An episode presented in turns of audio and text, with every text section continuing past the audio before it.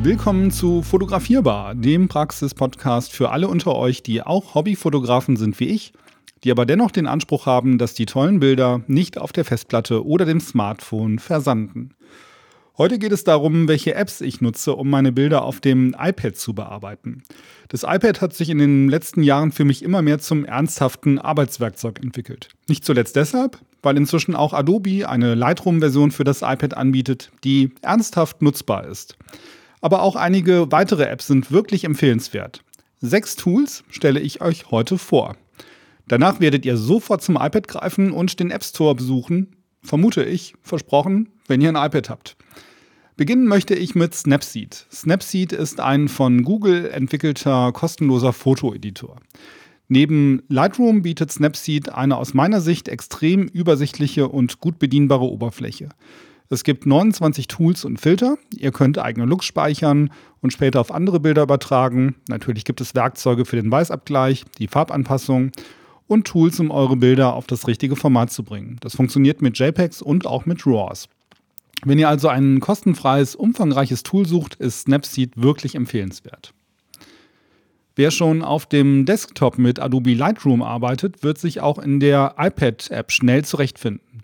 Selektive Korrekturen lassen sich mit dem Apple Pencil vornehmen, mit dem Reparaturpinsel lassen sich Retuschen bewältigen und mit der Upright-Funktion haltet ihr stürzende Linien in Schach, die sich bei Architekturaufnahmen manchmal nicht vermeiden lassen.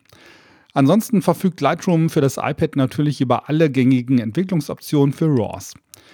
Wenn ihr die Creative Cloud nutzt, könnt ihr über das iPad auf eure dort abgelegten Fotos zugreifen. Adobe entwickelt die App merklich immer wieder weiter und es macht wirklich Spaß damit zu arbeiten. Wenn ihr mal eben schnell ein paar iPhone-Fotos bearbeiten wollt, euch die eingebaute Bildbearbeitungs-App auf dem iPhone aber etwas lame ist, solltet ihr euch Photoshop Express für das iPad ansehen. Die App ist erstaunlicherweise kostenlos und bietet vor allem zahlreiche spannende Filter. So bietet Photoshop Express einige Filter für Porträts, Naturaufnahmen oder Schwarz-Weiß-Bilder. Ihr könnt mit der Farbtemperatur, der Dynamik und mit Farbeffekten spielen. Außerdem gibt es eine integrierte Funktion, um Nebel zu entfernen.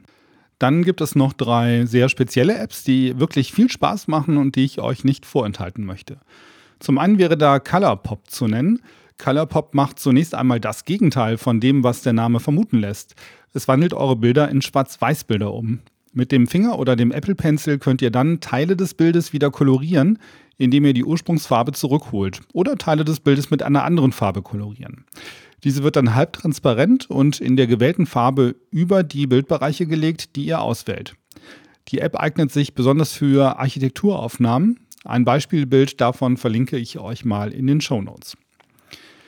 Wenn ihr eure Bilder koloriert habt, könnt ihr sie auch noch durch die App Graphit jagen. Graphit ist eine Anwendung, die aus euren Fotos Zeichnungen, Skizzen, Gemälde und Illustrationen zaubert.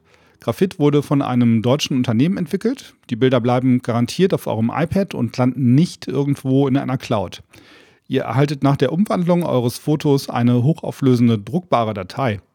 Die App ist wirklich faszinierend. Ladet euch einmal die kostenfreie Testversion herunter und probiert es aus. Auch hier verlinke ich euch die App und einige Beispielsfotos in den Shownotes.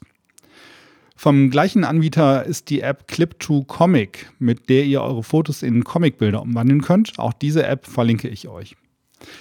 Das iPad ist inzwischen für mich zum absoluten Kreativwerkzeug geworden. Ich habe das Gefühl, dass mit steigender Rechnerleistung auf dem iPad auch die Anwendungen zur Bildbearbeitung immer spannender werden.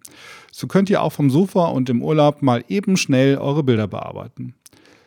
Lasst euch inspirieren, seid kreativ und feiert eure Fotos. So, das war's für heute. Bis zum nächsten Mal. Macht's gut. Tschüss.